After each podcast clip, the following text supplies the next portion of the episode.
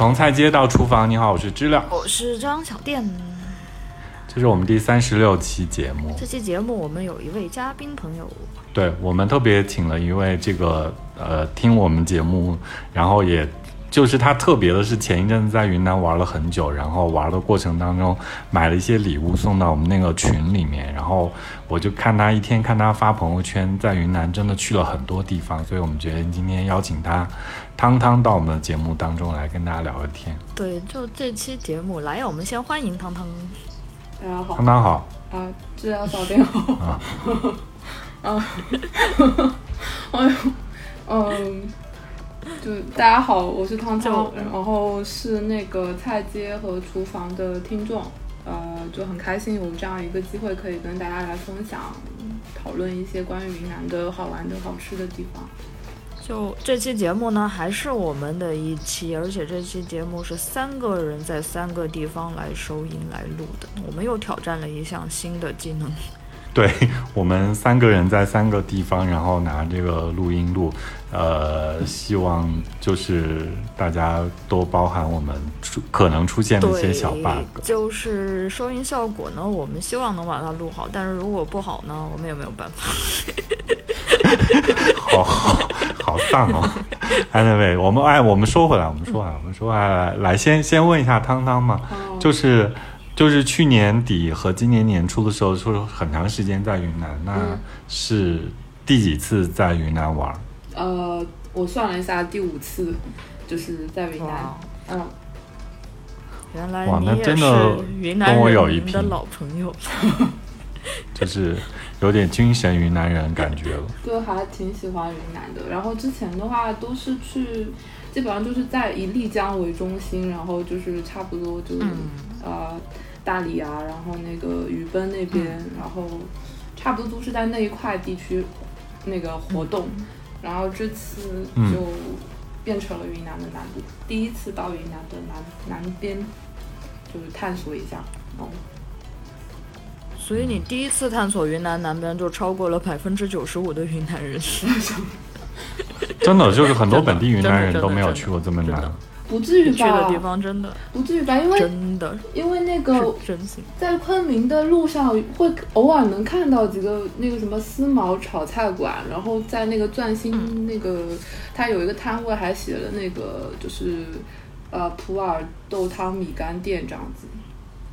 对，你要这样想，昆明是云南的中心，就是南部的人大家会来昆明做生意。但是云南省的交通，你跑了这一趟，你大概也有一个感受，就是互相之间的连通性不是很好的。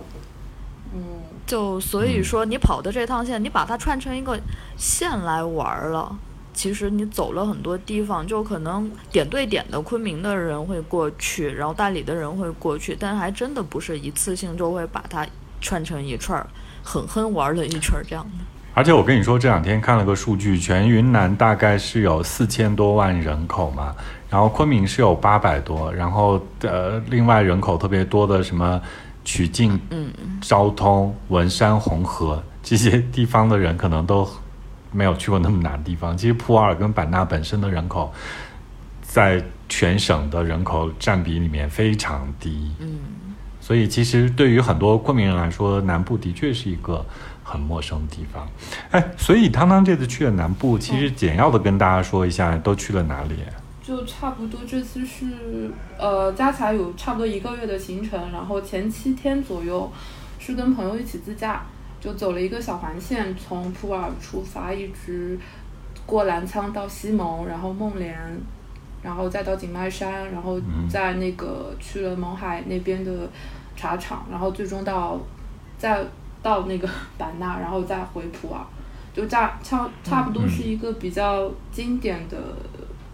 普洱到版纳的一条路线。嗯。嗯嗯，这个环线我很喜欢，去年走过，嗯，特别好的一个环线。然后嘞，然后嘞，呃，然后的话，其实我本身计划想说到了，呃一。我主要待那么久，是因为我时间比较充裕嘛，就买了一张，呃，回程机票没有买那种状况。然后那个，我本身计划是想说到版纳那边再看，如果版纳那里好玩的话，就找个就是找个地方一直待着。如果不好玩呢，我可能再重新再找地方。整个一圈走下来，我会觉得普洱是一个很适合长待的，就是就是一个很舒服，我自己很喜欢的地方。就是说，你走了一个环线之后，就是在普洱待了很久，然后又普洱为终点，去了普洱的好几个不同的地方，又去玩了一下。对，就是以普洱为中心，然后可能玩个两三天，然后再回普洱那边吃吃喝喝，然后再比如说待了无聊了，然后再看看附近有什么好玩的镇子或者县城，然后再那个再过去，差不多就是这样一个节奏。嗯，以普一个洱真的让人中心羡慕嗯，就以普洱为中心，然后就是出去玩两天，然后又回到普洱这样的玩法。对，是的。嗯，是因为那个后面就你是选择了公公共交通，所以就必须回普洱来做一个交通换乘，这样是吗？呃，倒也不是，是因为我真的还挺喜欢普洱的，嗯，就是哦。是一个很好吃、很好待，然后我自己会觉得它是很朴素，嗯，人都很热情，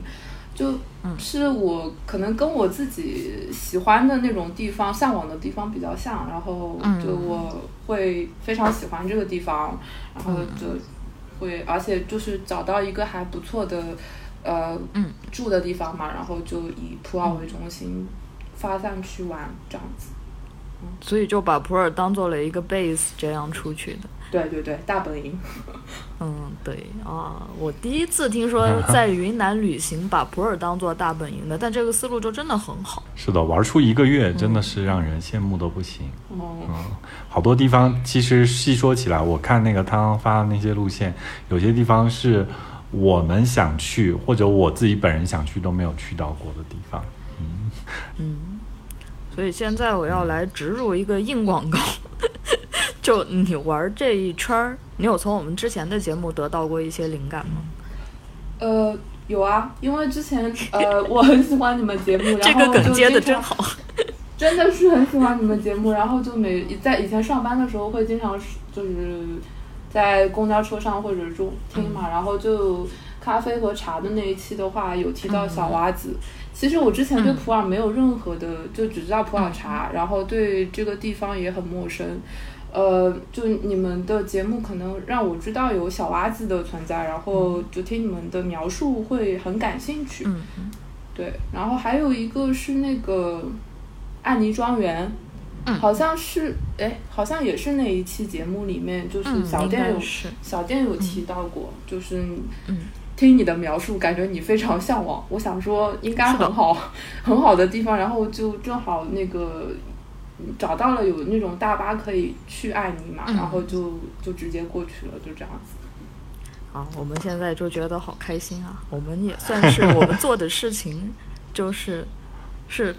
对我们的朋友们的旅行带来了一些灵感，然后产生了一些影响。对，就是我们我们没想到这个节目做了一段时间之后，有人听了我们这个节目，并且来云南玩，真的去到了我们提到过的一些地方，对甚至还去了我们向往但是没有去到过的。地方。是的，就就是我，所以我们特别激动和开心，啊请汤汤来我们这里闲聊一下，呃，追一追这一次呃玩的这些总体的感受，也让我们那个呃满足一下小小的虚荣心。对啊，就像丢一颗石头到水里，然后那个波澜终于一圈一圈一圈的荡开了。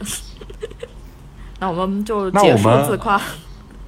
结束自夸，结束自夸，继继续往下嘛，嗯。就是汤汤是先是有一个呃自驾，七天的自驾是从这个普洱呃一直到澜沧、嗯西蒙、勐连，然后再到勐海，再到版纳呃这一片，就是这这这一段路开起来跟后期的这些公共交通的这些体验上比，你觉得在云南玩的这个感受上有什么一些不同？嗯，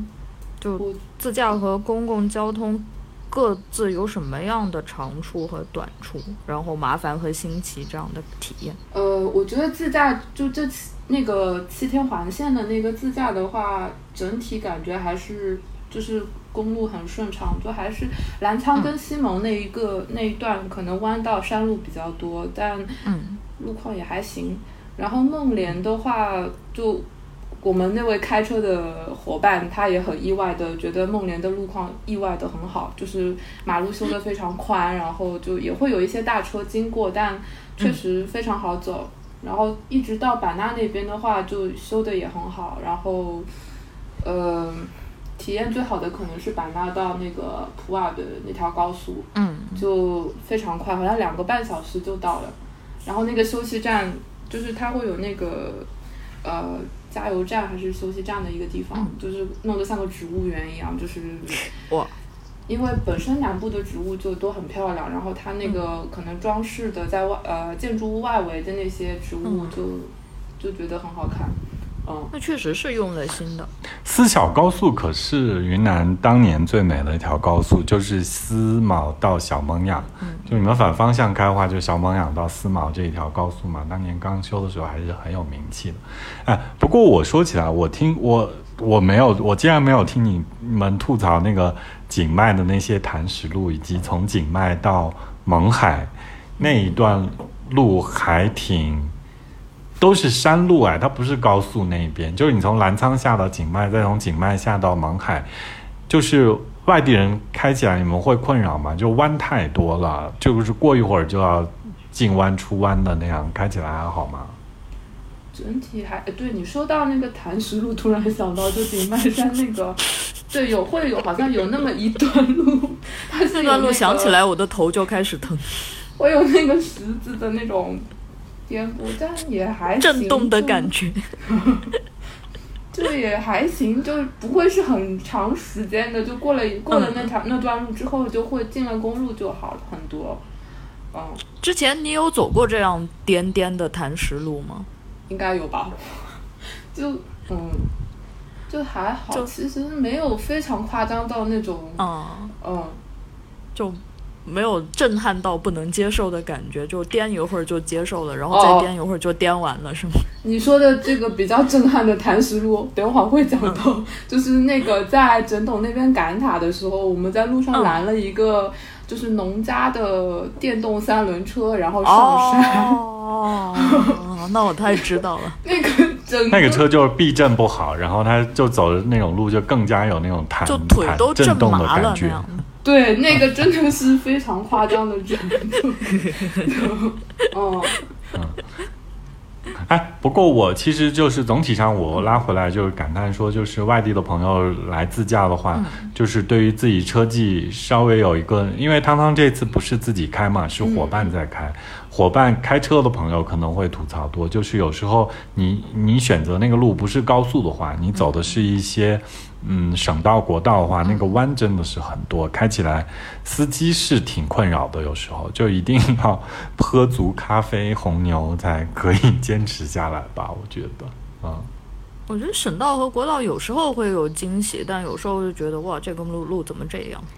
南部总体上，我觉得风风光是好的，就是有时候你开时间长了，你会觉得过于辛苦啊。因为我这两天可能刚开车回来，又恰逢生病，我就说的有点多。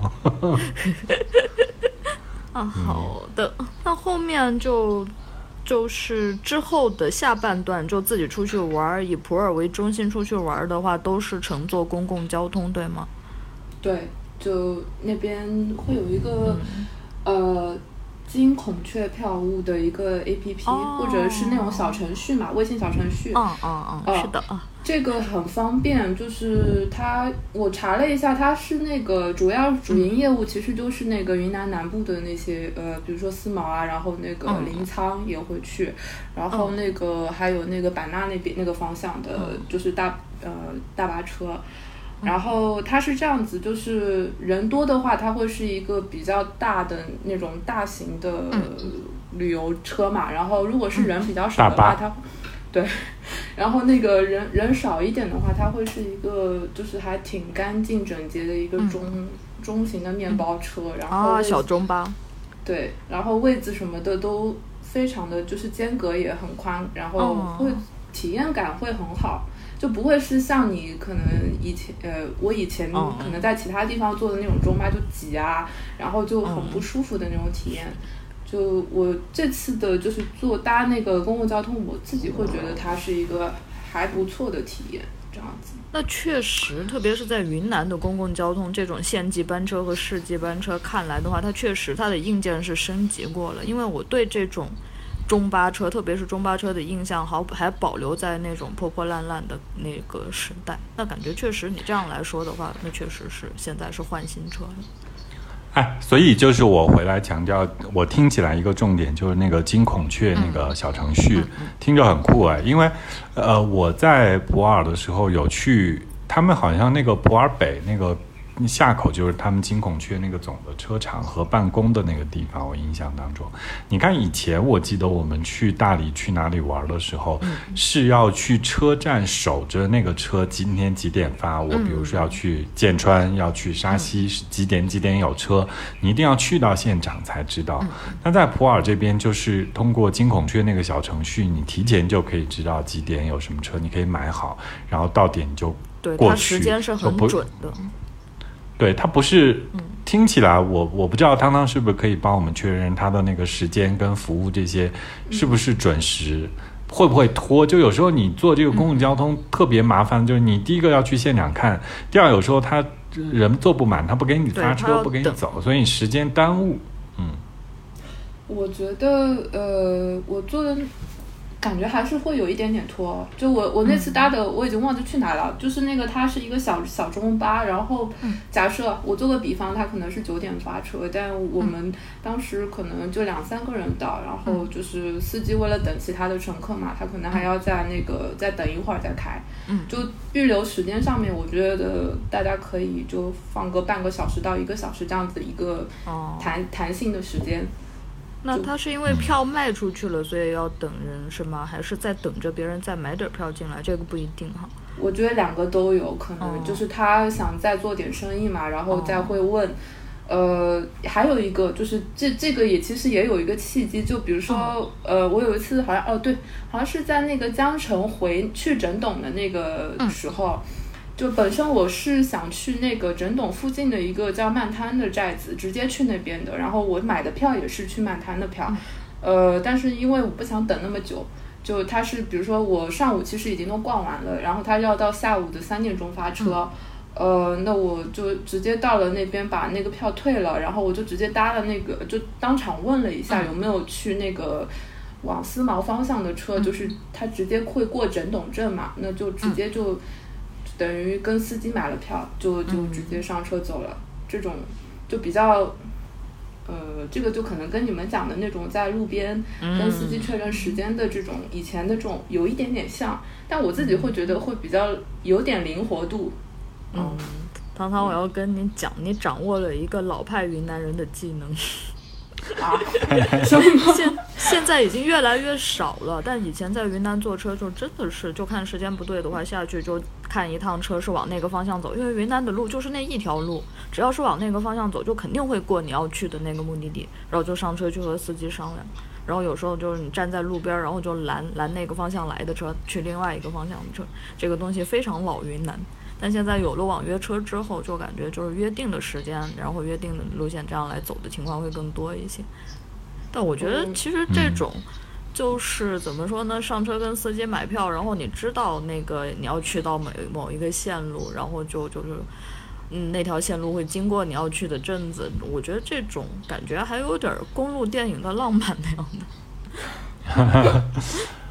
我我我是听下来觉得说那个就是好多这种大家来出行嘛，就是你外省的朋友们来玩，就是其实公共交通也不是不可以，就是也蛮好的。其实您可以在时间你稍微留的充裕一点的话，其实可以去到更多更远更陌生的地方，而且去的。呃，相对的那些地方可能没有那么大型，所以你去到那里的话，离你想要去看的地方也不远，都还挺方便的这些公共交通。所以这个云南的公共交通，其实你还是觉得虽然它会拖时间，但并没有觉得很麻烦，这样是吗？对，我觉得大巴的话，就是它整体的那个服务体验还是 OK 的。然后那个唯一的问题可能就是你。也许要多留一点点时间预算，嗯嗯，因为可能会需要会面对一些你要等其他乘客的一些时间上的那个，所以你比如说你假期比较短，或者说你就是要非常准时的话，可能这个要再思索一下。嗯，对，这个建议很重要，因为之前的话，云南的司机喜欢拖时间等多等客人。这个东西也是非常老云南的东西。然后现在有了就是网购票，然后这样的情况，我以为它已经会好转很多了。但是你自己的亲身体验，它还是会拖。虽然拖的时间不长，但它还是会拖。我觉得这个信息对于想尝试云南公共交通的朋友来说还是蛮有用的。就虽然网络时代把购票变得方便了很多，乘车变得方便了很多，但是呢，我们约定俗成的习惯可能还是会那样。就是平常心，平常心。但总体上就是说，这次汤汤可以去这么多地方，感谢公公，感谢那个方便的金孔雀小程序。这不是他的意，不是他的广告，但是这个可能消息还挺重要的，挺特别的一个消息。特别从版纳出发，其他地方可能金孔雀不行。哦，从普洱出发，其他地方可能金孔雀不行。那我们不聊交通了，我们接着往往下往下走了。嗯，这往下要聊聊。吃的跟玩的，就坐车很累，然后坐完车到一个地方肯定特别饿，然后你这一路吃到什么印象深刻的食物？就到了一个新地方，哇，然后这个东西真好吃，或者哇，这个东西怎么可以这样？就非常多，好吃好吃的非常多，然后不好吃的会有一点点，就是有一个很。你先吐槽一下不好吃的吧。对对对对，请你来分享一下。不好吃的，我觉得折耳根联盟要要，我觉得可能会生气，因为我真的没有办法去，嗯，哦，这个我懂，我懂，我懂，我懂，就是我们从小吃折耳根，我们是那个我们的基因是改造过了的。就是你每次点菜的时候要跟别人说一下，你不吃折耳根。不要放折耳根。我会避免折耳根的那些蘸碟啊，然后它有一些，比如说点那个米干什么，它可能会有一些折耳根的那个调料嘛，我会直接不加。然后有一次吃那个烤串还是吃什么串的时候，他那个娘娘听说的话我没听清楚，然后他就直接把酱料就加了折耳根啊，一些其他调料的东西全部放在那个油油炸串上面，然后我吃了一口就觉得。呃，没有办法，对不起，我要浪费食物。对，这是我唯一浪。我理解，我非常理解。就是我本来以前也觉得折耳根这种东西是可以适应的，但是看了几个朋友的现场实验之后，就真的不行，不行就是不行。就他们就有一个传，就是有有些人会说能习惯吃香菜的，可能也能接受折耳根，但我我自己会觉得我能接受香菜的味道，但是。我尝试喜欢折耳根，但是确实没有办法，就是真的吃的。但是我，嗯，我觉得你这个吐槽不够，你这个只是调味上的喜好，你它并不是说不好吃，你就是做的不好或者综合的体验不好，你只讲了一个元素，你有没有什么综合体验不好的东西？呃，没，倒是没有。其实我好像觉得，我看，呃，就是我自己。体验上面觉得不太好吃的，要么就是口味，要么就是可能本身，我我在那个烧烤城有点了一个烤的猪胰脏，就是胰脏部位，然后它是，对，那那个其实我内脏也不太吃，然后当时比较好奇，然后就想说买买了试试看，然后它就是是那种像猪肝或者说呃。就咬下去的那个感觉，外外壳是脆的，然后，但它会有一点腥味，我自己是不能接受那个腥味，哦，就。这个是我这个行程里面觉得不太好吃的一个菜，哦，还有其他的可能，嗯，你说，我觉得你食物矩阵挺广的，就是猪胰脏这种东西也不是大部分人都不会接受的东西，这个东西是那种，它不是一种非常普通普遍的食物。呃，当时挺难吃到的这个猪胰脏，对呀。那个娘娘就她可能就想做生意嘛，就我我在看烤鱼，她就拿了一个这个东西给我，她说这个好吃，这个好吃，然后然后对，然后我就比较好奇，然后问了一下也不贵，我说那就试试看吧。可能他是真心觉得好吃。对，如果如果他知道你就是就他知道你是外地来的朋友吗？呃，反正我看的呃，我不知道。应该是游客嘛，嗯嗯，可能就是真心想给你推荐一下本地特产，因为就猪胰脏这个东西不是哪都能吃到的。但就就就就就你说它的腥味儿，我我知道那个腥味儿，我是能接受的。但但但但我我很理解就不能吃的点在哪，你觉得不好吃的点在哪？不是不能吃。嗯，还有一些就是我想了一下，还有一些觉得也不能算是不好吃，就是嗯处于一个我不会主动去吃嗯，的一个一个一个一个状态吧。比如就可能比如说那个就南部，我觉得包括普洱和那个版纳都会有那个老挝冰咖啡，但哦大部分的老挝冰咖啡我喝到的都是，对对对对对对，我想说就是很甜，还有死里那个放糖。就是很甜，就是已经超过了那种奶茶的那种就能接受的微微糖，就是一点点甜的那种，嗯。它甜到头疼还有那个泡鲁达，啊！反正就是泡鲁达你也是觉得甜吗？呃，我吃到的那家就是它不减糖的话，因为那个在在版纳，你就是你之前推节目里面推荐的那个，好像是罗罗冰屋，它有一个专门减糖的，就类似无糖版本的泡鲁达，那个是好吃的。就我个人口味可能不太喜欢太甜的东西，所以我吃到正常甜度的泡鲁达的时候，我会觉得有点有点甜到齁了，就那种感觉。嗯，但如果是减糖，南部人太多甘蔗了，他们就很多糖。OK，那呃这这还有吗？还有要吐槽一下的吗？嗯，还有的话，羊奶果它可能就是哦，羊奶果它就是我吃到的最早吃到的是哎，你这个季节吃到羊奶果了？这次有啊，在那个最早是在勐海那边赶集的时候，就我我一开始以为它是那种小番茄。就我也没见过羊奶果是什么样，就长得差不多。它可能就是表面有一点点那种白色的白白的点点。对，对的，就唯一的差别是那样子。然后我看到它是凉拌的摊子嘛，我就加了那种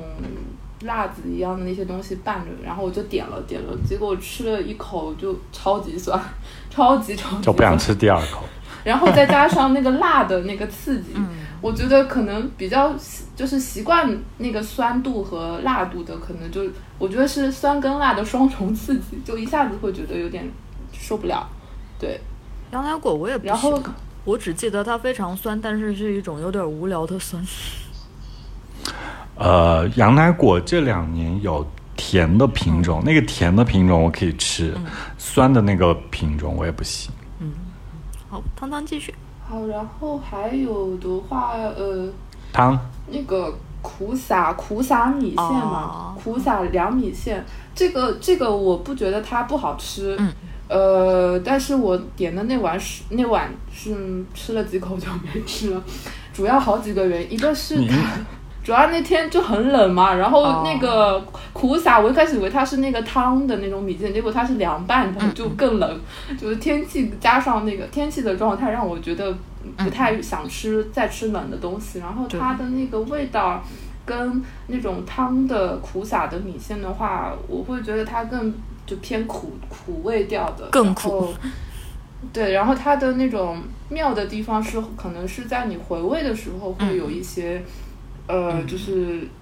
一些其他的丰富的味道，但甜回甜，对会对会有一点回甘的感，觉。对的，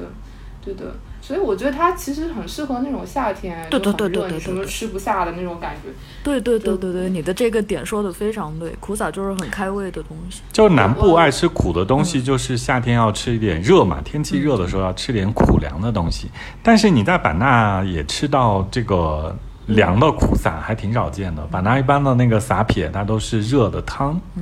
哦，这这这个是在那个思茅那边吃的。嗯。思思茅的一个哦那个德宏风味小吃摊那哦。边吃到的，然后德宏他才会做凉苦撒，版纳做的苦撒都是嗯。撒撇都是撒撇米线那样的，对我自己会更喜欢那种有汤的嗯。撒撇米线，那个好好吃啊！就嗯，那个苦你 OK，就是德宏那个苦撒你不不太 OK。对，那个苦撒可能是需要一些，就比如说你在很热的时候，然后，嗯、然后你能就对苦味的接受度能更大一点，就你的那个范围对苦的接受的范围能更拓展一点的时候去吃，我觉得可能 但就你在知道苦撒是什么样的前提下，然后你还吃了，然后你也觉得就是天气的问题让你没有很能吃，但如果在天气更热的时候，你还是愿意再去吃，是这样吗？嗯，它其实那个味道，就首先它那个就是是有点青草味在里面的。就我自己就是凉拌的 凉拌的那个跟汤的话，我更喜欢汤汤米线的那种苦撒。然后它那个我就觉得它很，它的那个调料会很，你不跟我说是苦撒，它就是一碗米线嘛，它就是普通的一碗米线。然后你去吃的时候，它的那个。呃，味觉的体验上面是很丰富的，就是会有一点点苦，然后又有点青草味，然后又有点清凉的，有点像薄荷的感觉的那种味道，再加上它那个汤的可能加的那种，就是本身就很鲜美，就会觉得很好吃。对，牛肉韭菜啊，德宏苦撒都打底，就是我我挺爱吃这个苦的。Anyway，好，那你吐吐槽了几个不太能吃的东西，我们来说说好吃的嘛。好吃的好多好多啊！我觉得印象深刻的，你挑挑前三名，你讲一下。前三名，只能选三个。那个烤鱼加柠檬酱，这个是我自己很喜欢的，就是它的烤鱼。呃，我在普洱那边吃，然后在啊，就普洱跟版纳都有吃嘛。嗯。就烤鱼的话，它的状态就是那种有点像日式居酒屋那种烤青花鱼的那种。但它的那个皮是更脆的，然后筷子戳开之后，它就里面的那个鱼肉非常的鲜嫩，会有流出汁水。哇！然后就是我自己会比较喜欢清淡的东西，所以吃它就再加上那个柠檬蘸。我本身对柠檬蘸的想象，它是那种明黄色的，可能是某种液体，但是实际看到的它是偏橙色的一个就是酱料嘛。然后，呃，它就加上有点辣，然后。有酸酸辣辣的，就觉得很开胃，然后也很好吃。就就你可以控制蘸料的多少，然后就不会显得口味那么重，对吧？对，烤鱼其实后面有有一次在那个专门去了曼歇坝那边，就是那边就是有听闻说烤鱼很有名嘛，然后就去了那个，就是那个小袜子的店员推荐的，然后去那边有一家叫什么水上人家。的一家店就是比较出名的那个店去吃嘛，然后他那个他那些调料都是就是在鱼生的状态上，它就可能腌上去的，然后包了那个芭蕉叶放到架子上去烤。然后我自己感觉就可能我的期待过高，还是它比较油，相对来说会相比那个我吃到的。就是烤鱼，就是那个状态更油一些。嗯，呃，我我解释一下，我个人口味。我我给你解释一下，我之前还发了一个小视频在 B 站上，就是专门写那个慢歇坝烤鱼的，你去搜可能能搜到。然后我觉得它那个就是有点蒸煮的感觉，它不是。单纯的烤，而且它是把那个蘸料塞在鱼肚子里，跟抹在鱼上面是融在一起的。我大概理解你的意思，你说的好吃的清淡的那个烤鱼是在版纳地区现在很流行，他们是讲究鱼的鲜新鲜度，然后他们其实没有怎么。过度处理那个鱼的，就是不像我们在昆明吃到的版纳烤鱼或者傣味烤鱼，它上面抹了很多香料、辣椒、柠檬叶、柠檬草什么的，你香茅草什么这些之类的，它就是白的烤的，烤出来那个鱼就靠蘸料蘸一下。就版纳现在好像很流行这种吃法，是跟我们在外地吃到的傣族的烤鱼不太一样，是不是这种感觉？你吃到的，你你在版纳觉得好吃到的那种烤鱼是上面没有涂满调料、抹满调料的吗？对，它就是，就是没有抹任何调料的，就是放就是放到架子上去烤嘛，就会觉得，就像你提到的，就会相对来说比较比较，鱼肉的那个，对，更清爽，然后它鱼肉的本身的味道会更更凸显一些。就是现在还有在版纳那边吃那个烤罗非鱼啊，他们有用那种小罗非鱼烤的，一下子烤一烤烤烤一排，反正就跟他那个烤架大小也比较匹配的那种店，我去吃过一次，我我大概能 get 到那个店是挺跟就是原来的这一波烤鱼的这个感觉不太一样的，是版纳人新弄出来一个东西。呃，包括我后面回来回回家之后，就是在这边的餐厅吃的云云南餐厅点了一个烤罗非鱼，但它实际是后面就是云南朋友说那那实际是有油炸过的，然后它的那个肉质的话会有点柴，呃柴柴对柴柴的，有点呃介于油和呃干之间的那种柴柴的感觉，就跟在云南南部吃到的完全不一样。对，就你那个是有点预制菜、预制感的，南部还是可能就今天下午杀的，今天晚上就烤了吃了。嗯，那除了烤鱼还有吗？还有觉得好吃的，可能这这这个会我偏个人口味一点，我很喜欢那个豆汤米干再加啊，油条。我也喜欢，我也喜欢。但这个其实也不算是南部特色，就嗯，其我实一开始是的，哎，是吗？是的，哦是，的，是很南部，很南部。对对对，就在普洱那我有吃。对普洱，但普洱它就是可能我查的比较猎奇心态的，它有一个那个花生汤那个对，干花生嘛汤米干这个和豆汤米干是他们的吃米干的两种比较特别的吃法。对我我两个都有尝，嗯但我个人口味偏向更喜欢豆汤米干。就是我两个都它喜欢。就是豆汤，我会觉得它那个是稠稠的状嗯态，然后早上吃下去就会感觉胃暖暖的，然嗯后就跟再加上那个油条脆脆的那种口感上的，就是比较有层次感。对那你应该很喜欢稀豆粉，对，它就是稀豆粉嘛，它是比稀豆粉稀一点。哦，它的粘稠度嗯，稀豆粉是豌豆，嗯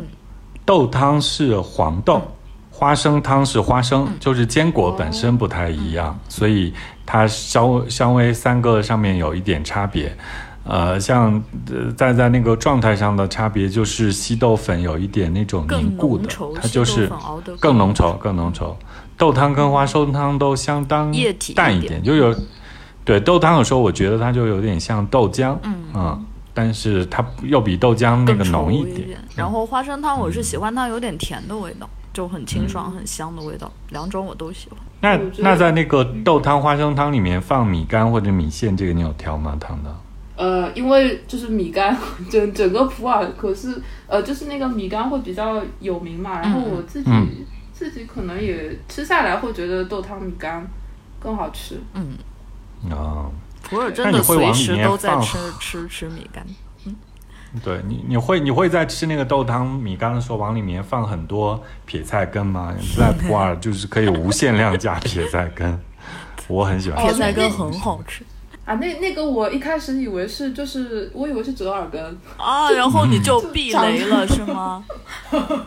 对我就好像有放了，就可能就放了两三粒，就就挺想试一下，嗯就所以没有非常的了解到它的口味具体是一个怎么样子的，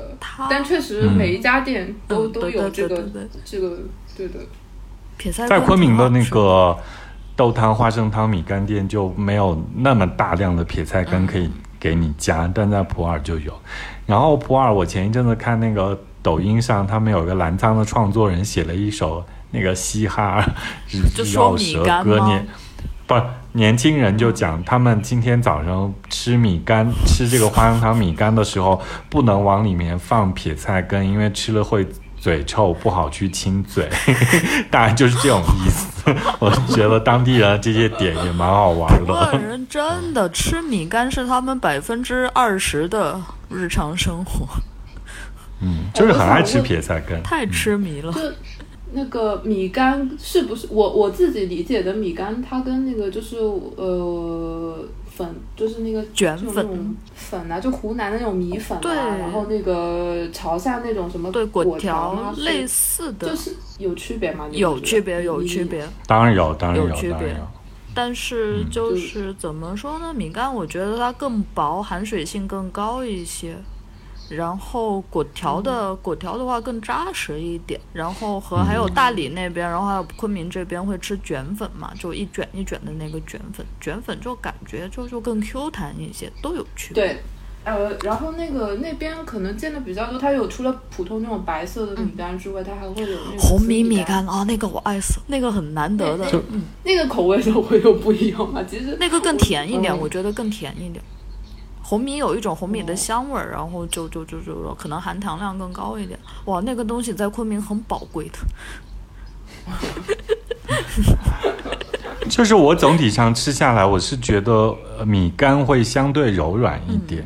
呃，你不像卷粉、米线，它是这种质感的东西不太一样。那跟就是米干可能更偏向于，呃，就是广东、广西那边吃的粉，嗯可能就更透薄一点的感觉。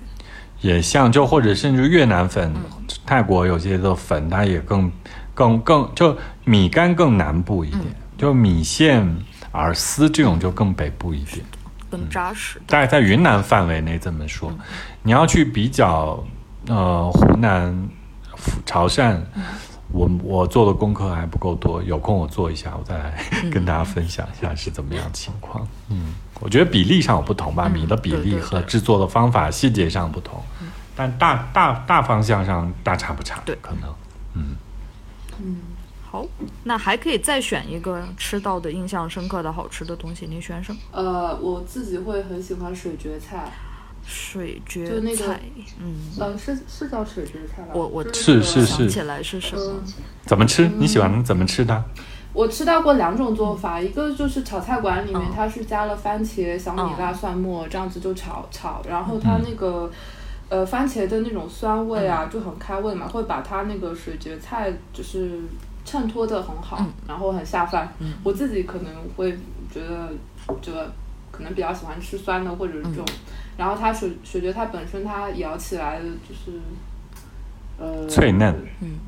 对，我觉得它有点像，哎，也不不像芦不像芦笋，但是它是那种脆脆的那种嗯蔬菜，对，嗯。然后那个还有一种做法的话，它是就直接白灼，就是那个水里抽一下之后，它会直接给你一碟那个花生酱，哦就，你蘸蘸那个花生酱。这样的我没有花生拿米，哦，你没有吃过吗？哦小店啊？这样说你没有在我家吃过吗？好像我我今年春节在家也也做过花生拿米，我还挺喜欢花生拿米的那个东西的，就是呃，其其实汤在说的那个花生酱，它跟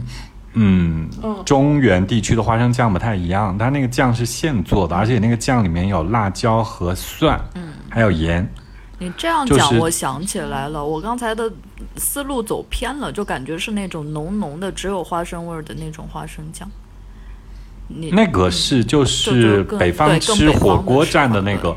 呃呃，傣族人是那个是花生拿烧过的花生，然后冲了以后再加辣椒。我想起来我在你家吃的，这样讲我想起来。嗯，我一般在家做是把那个大蒜和小米辣先烤一下，烤一下之后加点盐，先冲它们，把它们冲碎了之后，把烤熟的去皮的花生在里面再冲一冲碎，然后再酌量加水，把它调到那个浓一个浓稠的度，刚好很蘸蔬菜，然后就是配那个水蕨菜是最配的了，然后其他蔬菜也都可以。就花生有点焦糊的味道在里面就很好吃，再配上辣味儿。好，花生拿米真的还挺不容易吃到的，我觉得。对对对，这馆子里面可能见不到，要自个儿做。不是你在版纳还是能见到，但是你说在昆明的馆子里不做有见到花生拿米的店很少，嗯，可能他们做起来没有麻烦吧。不是没有没有被外地人接受吧？我觉得，我我或者我我不知道，我觉得你去问十个昆明人，他们去吃傣味会不会点花生拿米？我觉得不会，就番茄拿米顶天了，对对对嗯。那么汤讲了三个他特别印象深刻的食物，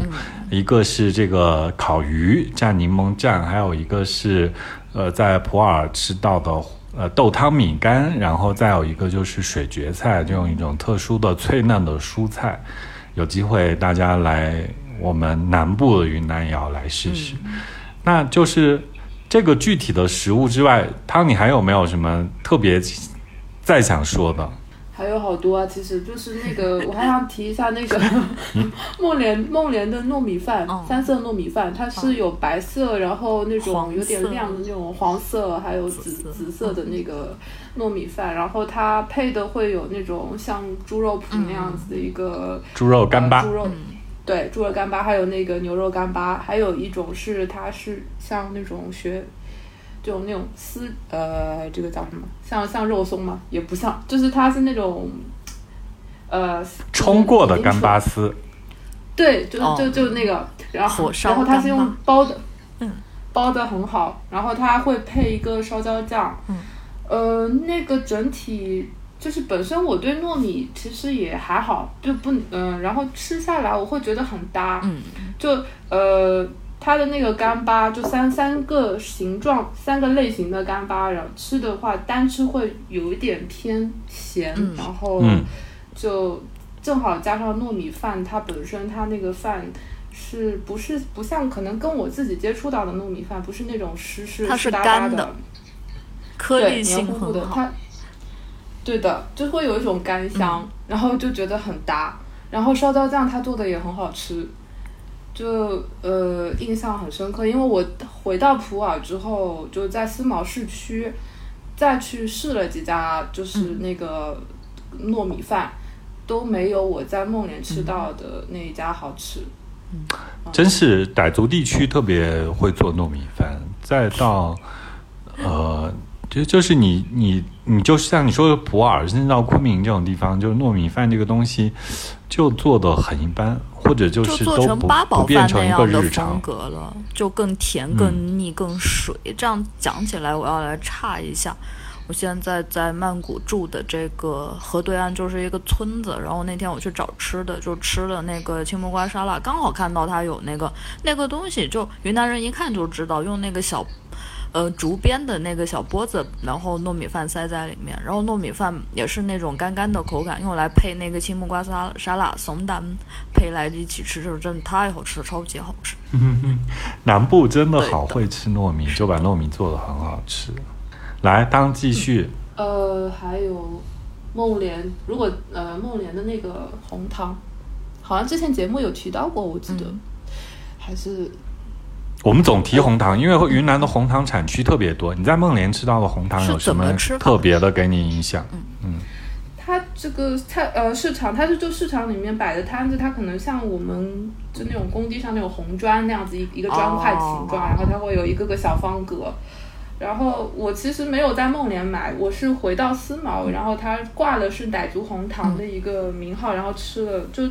确实跟我之前买的网上买的那种红糖的口感完全不一样，它。呃，会有一种清甜，然后吃到后面的话，它那个有点像吃那种小时候吃的那种麦丽素，里面有那个酥酥的芯子嘛。对，就是单糖渣。空口吃。对，我空口就是就是每天就是可能有时候喝咖啡嗯或者就是会空口吃，就也是觉得好吃。但是如果是网上买的那种很空口吃，硬对不对我应该不太会。对，而且它没有那种味味觉上的清甜的那种感觉。你这样一讲，我想起来，就是那种你说的那种酥酥的红糖含在含在里面，它自己会化的。但是小时候吃的那个就是特别密、特别硬的那个红糖，含在嘴里当糖吃的话，就是一开始吃的时候就感觉在吃塑料块儿那样。对，会有一点，嗯然后它就味觉上的体验会甚至有点巧克力的香味儿，对不对？我我我是觉得，我跟你讲，就是那个呃肉肉丝酱，它以前就是卖那个是呃鹤庆那边金沙江河谷的红糖，我就是觉得闻起来有巧克力味儿。然后你看，我们之前跟在节目里提到过，也短暂卖过一下那个景东的小黄饼，它也是红糖跟面粉，它也有点巧克力味儿啊。然后我自己现在家里面常用的红糖是我在新品的嘎撒买的那个红糖，它就是那个沙感特别重，它没有那么坚硬，就是我稍微碰一下它就散了。嗯，就是云南红糖种类也多。好，那差不多嘛，食物我们说到这些，你都说到红糖这种零食了，我们来说说赶街吧，糖糖。有什么集市让你印象深刻？我我我我们可以聊一下我们都去过的普洱这边墨江。呃，墨江的话，呃，我去其实是正好看到他那个正好赶上他二十号有一个赶集日嘛，然后正好又碰到周末，然后有一期、当时好像我看到群友有有在讨论那个在讨论墨江还是反正那一期节目，然后我回去就是在。那个司马的时候就直接重新听了一下，然后就感谢那个关于那个 就做功课，然后就里面有提到一个那个双龙烧烤城，然后小店它有描述它是一个像那个巴别塔一样的建筑，不是就是那个不是巴别塔，是那个巴比伦空中花园，哦哦对对对，它 是退台设对计。都挺吧？就是那个描述让我觉得哦，好神秘啊，然后就好像很好玩的样子。然后就正好是周六，所以我去墨江的第一天，我就直接就买了最早的一个高铁，从思茅到那个墨江，然后墨江直接就是把包放好之后，就直接往双龙那边去了。然后周六上午，我觉得十点之前去会比较好，人就他摊位都出来了，然后就是来逛的人还不算多，然后东西都都很新鲜，对，然后。呃，沿街的话会有一些卖石斛啊，卖那种草莓啊，还有那种甘蔗，就它会云南的甘蔗，我我们这边的甘蔗它就是那种削好之后一节一节的卖，云南的甘蔗它是那种切成小块小块的那种，对，然后那个。还会有那种儿童充气乐园，是的，还有那种，还有对，然后旁边围坐一群家长，然后旁边还有那种什么旋转的那种小卡车呀，还有卖气球的家长在旁边。对，还有那种小时候的那种童年回忆，就各种口味的奶茶，就是粉末状的，然后你可以选各种什么，对，那个很乡村集市，就很古早，对，就很很有年代感，就觉得很很赞。然后就再往里面走的话，它会是一就蔬菜摊位比较多，然后会能看到一些那个就豆制品，然后还有一些就比如说紫米酒酿啊，然后那个白色的糯米酒酿，还有一些就是卖巧饼啊，油煎粑粑的那种摊位，然后它可能有一蔬菜摊占。我自己感觉是占三分之二，然后三分之一的摊位，它会是一些就是之前节目有说到过的那个现杀猪肉的那些肉铺的档位，然后我就是在那边买的那个猪胰脏，然后还买了，那确实是难得的食材。对你去的早，可能才能卖给你；去晚了之后，别人都买走了。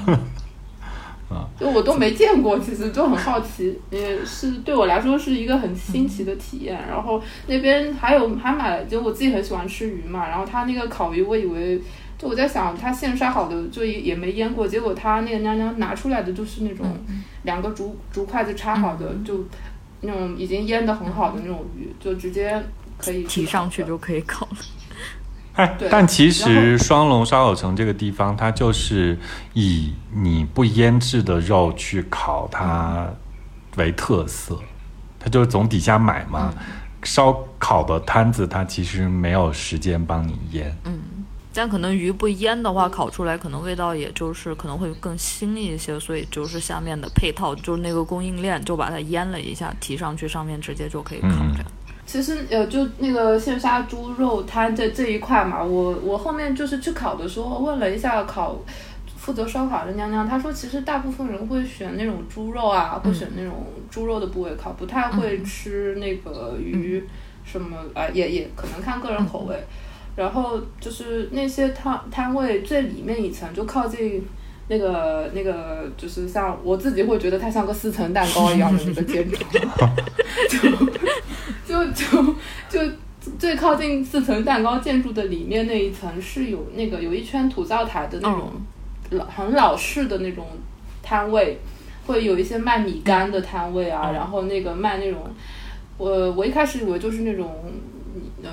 牛杂店，结果好像是叫牛扒锅，就我对牛扒锅好吃好吃，我对这个不太了解，但是他们说是牛扒锅，然后然后它比较不同的是它的所有的灶台都是露天式的。就它一个很大很大的锅，然后就那个娘娘或者叔叔在那边就煮了之后，然后热气腾腾的，就那个氛围很好。他们应该可能很早就开始，早早的就去到那就开始煮，然后才可以在十点多开始营业，卖给客人吃。而且我觉得那些就米干店啊、牛扒货店那那边聚集的人，我个人观察，我会觉得他们可能更像当地，更像墨江本地人，或者更像比较会吃的那些食客。就一般，比如说像我游客的，我自己作为游客，我可能会对烧烤本身、烧烤城的那些买买了食材去去烤，会比较会对我来说是个重点。但嗯，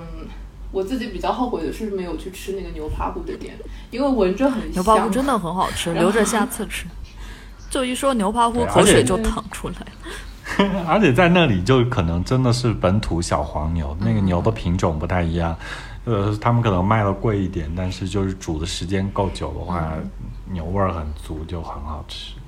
对的，然后它那种就是一一大锅冒着热气，然后它就是一一排塑料的那种套着塑料袋的那种碗，上面已经配好的各种就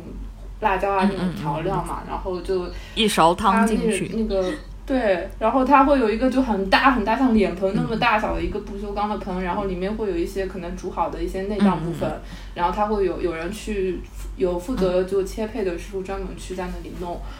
就时刻我感觉都排队在那里盘算自己想吃哪个或者哪一个更好这种。怎么样？就双龙烧烤城没让你失望吧？就是我们的推荐，虽然我们没有在那里吃成烧烤，我觉得它真的是一个、呃很神奇的地方就是又有就很接地气，就是感受到了食物的洗礼，就是就是很真的很喜欢，就是它又有那个烧烤的那个气氛，然后又有一些赶香街子的。部分，就是刚才我听你这样一描述，就感觉三分之一是肉类，然后三分之二是配着烧烤肉吃的蔬菜和豆制品那些小菜，然后呢主食的话就是米干和牛扒糊这样的，就就就就全套的供应都有了。像一般来说的话，赶街是买了菜带回去自己吃，但是这个赶街就是全是买了，就是当场买当场吃，就感觉这个感觉特别有意思。对，就是不像我们在聊菜市场说你在昆明逛了，你有时候外地的朋友来，你只能买在当场吃的，有些东西是买不走的。在双龙烧烤城那个地方，你就可以买了，就找人去给你加工，当场就可以吃，就是这个很过瘾。感觉有点甚至像一种那个烧烤界的长街宴这样的感觉，只是更自助一些。就那个呃，就是它那个像四层蛋糕的那个建筑，它就是负责烧烤每一家的烧烤摊位嘛。它就是我自己感觉可能偏高一点的楼层会比较好，因为就是靠低低一点的楼层，它那个烟、哦烟味比比较呛。而且越往上，可能它风景越好，可能往上的铺面租金会更贵一些。没有，网上有些人懒得跑吧，哦，就在底下吃了。但是的确往上走可能更好，我觉得就没那，么而且呛往上空间更大一些，我觉得。小对，会那种。退台嘛，就是一层比一哦层面积小。哦，就是嗯，呃，就我就它是就等于说，比如说呃，它有分几零几几零几这种类似这种一个一一家一家的烧烤负责烧烤的那个店嘛。然后我观察了一下二楼的，就是偏低一点楼层的，它就是可能外面的室外部分它有一个专门的烧烤架加风扇，然后有处理台，然后会张呃放几张那种桌椅嘛。然后它还有一个室内部分，就有点像毛坯房，里面就放了那个 就没有任何装饰，然后就放了几张桌子，然后会有会有那个本地人或者那个就一些食客会在那里吃这样子。嗯，因为他就周三、周六营业嘛，他不其他时候不营业，所以就没人花力气在那边装修啊什么的。对，就是一个简单实用的一个空间。对，大家我觉得重点都在吃上面，就其实挺好，挺好的。就嗯只要有个地方在那边，就是能能待着，然后能吃到好吃的就，就很快乐。嗯，对，好，哎，所以后来在墨江还有去逛一下那个夜晚的集市吗？哦，对，有去，因为那个是那个集市是这样子，它墨江每二十呃，就是每逢二十号，它会有赶，对，每分十还是每分二十，反正我那个是二十号，嗯他就有那个赶集嘛，然后就那个他赶集说是二十号，但是他前前一天就已经晚上就开始了，所以对我来说就是十九号的晚上跟二十号的早上嗯都有两个集，所以这两个集我都去看了。嗯，呃，晚上的集市呢，它是在一个呃市区一个叫阿布洛托综合农贸市场的外围。这个农贸市场就是翻新的那种，大家在城市里面都能看到那种农贸市场的建筑嘛，然后里面都还是空的。呃，然后那个它外围那一圈是有一个斜坡，一直伸就是延伸到二楼的楼顶，然后这一个范围区域都是它就是就是它那个夜市的区域，就你走进去是那种拉着气球的那个卖气球的那个呃商贩，然后就再往里面走是卖花的，然后再往里面走是可能卖一些啊自己做的一些手工艺品啊，然后旁边可能会有一些卖石斛的娘娘，然后呃比较多长比较多的是那些卖卖烤肠的，哦。然后卖那个呃烤豆腐的，然后二楼的那一个比较大的空地的建筑，人气最旺的，然后油烟最大的就是那个烧烤摊，好像是，貌似好像是什么抖音还是什么的网红啊，就是，对，就是很很多很多人，然后那个油烟真的非常呛，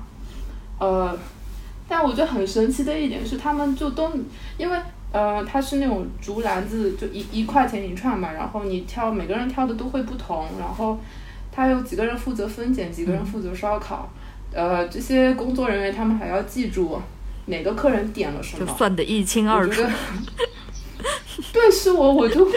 可能可能你自己点了，你都不记得点了。什么，但是他帮你算得清清楚楚的。对，就我觉得就真的很厉害。然后，嗯，然后就自己觉得好吃的，吃到好吃的是有一个蒸米糕的那个摊位，吃到那个它里面那个米糕当中是有红糖的颗粒状的，哦，它是一层红糖是吗？还嗯，对，很好吃。就是我大概知道那个感觉，就是那个米糕有点沙沙的，但红糖又是黏黏糯糯的，嗯，对的，就很好吃。就把我哎，所以那个夜晚的集市给你有什么不同的印象吗？就是因为其实你应该，呃，我觉得我印象当中，除了墨江和澜沧，好像没有从夜晚就可以开始赶的集市。一般就是早上才可以赶嘛，但是那边夜晚也不冷，呃，就是这个地方周围了很多山里人，他们把自己的山货或者自己家的产出带过来卖嘛，然后他们就会是今天，比如我明天是一个大集，但是我今天就从山上下来了，我到这个集镇上可能是今天晚上，然后我就在集镇上占了位子位置，我可能吃睡都在那附近，我已经摆起来开始卖了，一直卖到第二天下午，啊。我觉得墨江和澜沧可能都有这样感觉的这个街市，就是这一点你有感受到吗？就看到什么他们从山里带来特别的，你平常在呃其他日常的集市上没有看见的东西吗？我都不认识，但是确实是有，关键点是我不太认识那些山里的产物，哦。然后确实，但但我有留意到一个现象，就是那个就我刚刚有提到嘛，烤肠摊啊，还有那个卖鲜花的啊、这这些摊的话，人气会比较旺，然后年轻人啊，当地就去赶集的年轻人会比较多，然后在角落里面会有坐着一些可能穿的就是民族服装或者穿着比较朴素的那种娘娘或者那种那个叔叔嘛，他们就会卖一些农副产品，然后就显得会。嗯，比较没有，就是他们的摊位会显得不太有人光顾，然后他们都，呃，也不会就是去，去就是去啊、呃推销吧，拉，对，不不太会推销，不太善于推销，就比较沉默，然后他们就是看着对面那种比较热闹的摊位在那里呆呆的望，嗯。然后我这个就会觉得会有一种，哎，不知道不知道要怎么说，嗯，呃，其实他们就是这些人就是自产自销的农户，对他们要等到第二天早上那个市场里的那个呃娘娘来拜拜买菜的。去认他们的货，对，就可能夜市是年轻人出来吃宵夜的时候，然后第二天早上那些就买菜回家去自己做的那些人来了，把他们菜买走了，应该是这样的一个流程。哎，所以那个汤汤在孟海那边赶集，跟你在墨江赶集的这个街，你觉得有什么不同吗？给你的印象？最大的不同的话是孟海的赶集，它是在它的我我可能认为是在那个县中心的一条很大的很宽的马路，嗯，主街上面，就对主街上面，然后它那个天气也比较热嘛，因为我们当天可能中午左右去的，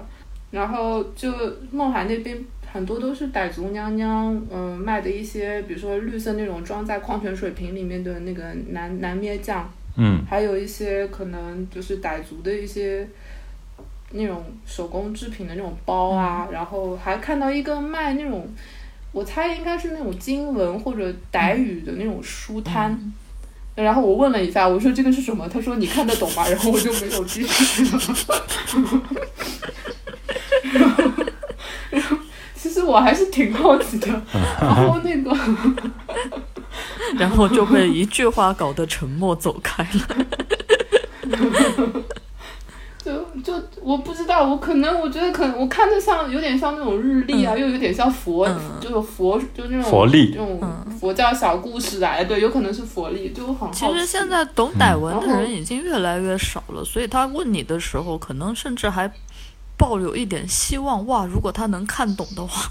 这个就是很神奇的事情。对他，他不是那个嫌弃的，就是你看得懂哇，原来你看得懂这样的感觉。他可能会有点好奇，我觉得那个语气里面是有点好奇的感觉，然后我我我不知道怎么接，然后我就我就走了，对，哦，伤了人家的心，嗯，唐唐。啊，不过说回来，其实我觉得勐海那个街上，我不知道你有没有留意，就是其实，在你说的可能就卖傣傣族那一片东西多的地方，他卖那个布。也卖的特别多，傣锦啊，他们自己织的土布啊，勐海那个镇那个街街边上，给我这个印象挺深的。我在其他傣族的街边上没有见到过那么多那么多布摊子。呃，我我有瞥到过，就是有匆匆的看到过，就没有没有非常仔细的去去观察它里面的比较里面的商品了。但是它那个布的话，或者就那种傣族背的包嘛，斜挎包。呃，我在景点或者就比如说那个景迈山，或者说在某某些傣族寨子看到的，都是一些染了颜色的，就是撞色或者说是颜色比较类似的。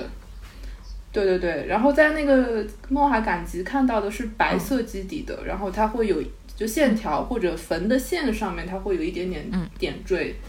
这样子一个我自己的。感受是这样，就更普。你在勐海赶街是在勐海县城还是去的勐混啊？呃，应该是县城吧。现在是勐。就我们在去那个去那个景征八角亭的路上，其实我们那次那天就正好撞到，我不知道是周六，然后也没意识到是赶街，就是想说街上怎么那么多人。那你们应该去的就是勐混。嗯。可能是因为蒙在主路上，那就是蒙混了，就是蒙混了。嗯呃，就是景征八角亭往南边一拐，往打洛那个方向走，就是蒙混。那是一个小平坝，就那个那个那个是在主街上，不是在勐海县城。勐海县城就是一个大农贸市场，但蒙混那个街真的非常值得一逛，我挺喜欢的。那条是国道是吗？它是在国道两边摆的是吗？呃，对，我觉得应该是应该是国道吧，就就。差不多，反正就是在蒙混的集贸市场外面的一条主街上横的。集镇其实已经越来越少。云南以前赶街就是云南，就每一个地方都是一条路嘛，然后赶街的时候就是在路两边摆。我上次走蒙混这个街，我就走岔了呀，因为它赶街嘛，就是路不有些不通，我得绕一下才能绕回我想去那个路，就绕错了，绕的一个山路里面，感受了另外一条那个特别的风景，但就是，呃。我反正我听汤描述的应该就是蒙混了，我觉得蒙混是特别的。嗯，那赶街这方面，汤汤汤，你还有什么补充的吗？就是你觉得有特别、更特别的地方，聊聊吗？嗯，还有一个可能我自己会自己兴趣，可能是那些手工艺品嘛。所以我在那个呃墨江白天的那个赶集，嗯，我自己印象最深的是那些竹编的，就是放鸡鸭的那种。竹篓，还有一些快楼，我自己买了一个快楼，就是用那种应该是竹编吧，就是那种很很老式的全手工那种快楼。然后那个还有一个漏斗形状的，不知道是什么。然后问了一下娘娘，她说是放干花的一个花瓶。还有一个是那种，就是你可能在就就那种。就嗯，就竹篓嘛，就大部分那种会背一个竹篓的那种农具去下地干活，然后他有一些人他会绑在那个绑在竹篓两端，然后他有一个袋子是你卡在你的额头上面的，就借力的一个一个工具。大概知。呃，那个那那个是用那种比如说那种编织袋，然后它是真的是手工自己缝的，用线缝，然后我觉得很厉害。就如果让我自己去做，我觉得可能也要花很多时间，然后。就觉得他们很棒。你你买那个筷楼是什么样子？你形容一下，它是可以把整个筷子装进去，还是就是是半截，然后是立空的，是什么？呃，半截的，然后它的就是它整个比较有点像那种呃一点几升，就外面买那种饮料瓶的那种大小嘛。然后就我他我对他那个编织的纹理很感兴趣，所以我买了，啊买了就可能当装饰，就就自己研究一下这样子。嗯，OK，哦因为我想起来，就是在蒙混那边，呃，傣族的集市上，它有那种装蜡烛的，装当地礼佛的那种蜡烛的那种，呃，那种盒子，也像一个快龙啊、我确认一下，你买的是不是那个？它那个是可以要放的话，是可以放整根蜡烛的嘛，所以还挺长的，像个快龙一样。那那那难道是快龙吗？哦，不是，是你说的那个放那个什么蜡烛，我等会儿等会儿拍个照确认一下。但我觉得这那个，嗯，那个放蜡烛的是有盖子的，嗯就是它是可以把那个整个封闭在里面的，是一个像像一个盒子一样装进去的，啊、可能不是你那个半截的话，可能不是，嗯哦，反正那个就真的很少见到。然后还有呃，就是那种他们在在可能在版纳见的比较多吧，就那种呃，他们吃饭的那种大的那个那个那个那个什么桌子哦，就是那个罩在桌子上啊，那个吃饭的那个那个小圆桌、小茶几，我也很喜欢那个，嗯圆圆团团的、平平的。，很好看，很好看，就真的很好看，就是在审美的角度我会很喜欢。然后它那个凳子也很漂亮。然后我那个当时那个成都的朋友还说很想很想就是嗯就是运回去，但是就无奈就是可能那种托运很不，方便。运输成本高，而且容易半路坏了。我我也至今没有买过，有时候我开车下去挺想买的，然后老遇不上，有时候遇上的时候自己又没开车，你也不不知道怎么带回来，就就是反正总我也没有拥有过这种东西。好，那赶集差不多，我们聊到这，我们进度要快一点了，再往下走了。嗯，就来来说说咖啡和茶吧。我耳机可能要没电了，这个会影响吗？会的，就因为嗯啊，现在我们聊了几分钟了？一个半小时了，快、哦一个小时十分钟吧。那我们要不要，如果耳机快没电了的话，不然我们留着等下次充完电以后再录，分成上下两期，这样的话时间上可能也更那个，更合适。也可以啊。本来我们还有很多内容想要录，包括咖啡和茶，还有一些边境线，还有汤汤在云南南部玩了这么将近一个月之后，如果他要推荐给朋友的旅行路线会是怎么样的？那可能我们要在下一期再来跟大家一起分享，希望大家期待一下，我们马上有和汤汤访谈的下一集的再接与厨房，跟大家再见面。我是知了，那我就先代表小店在这一集跟大家说拜拜喽，下期再见。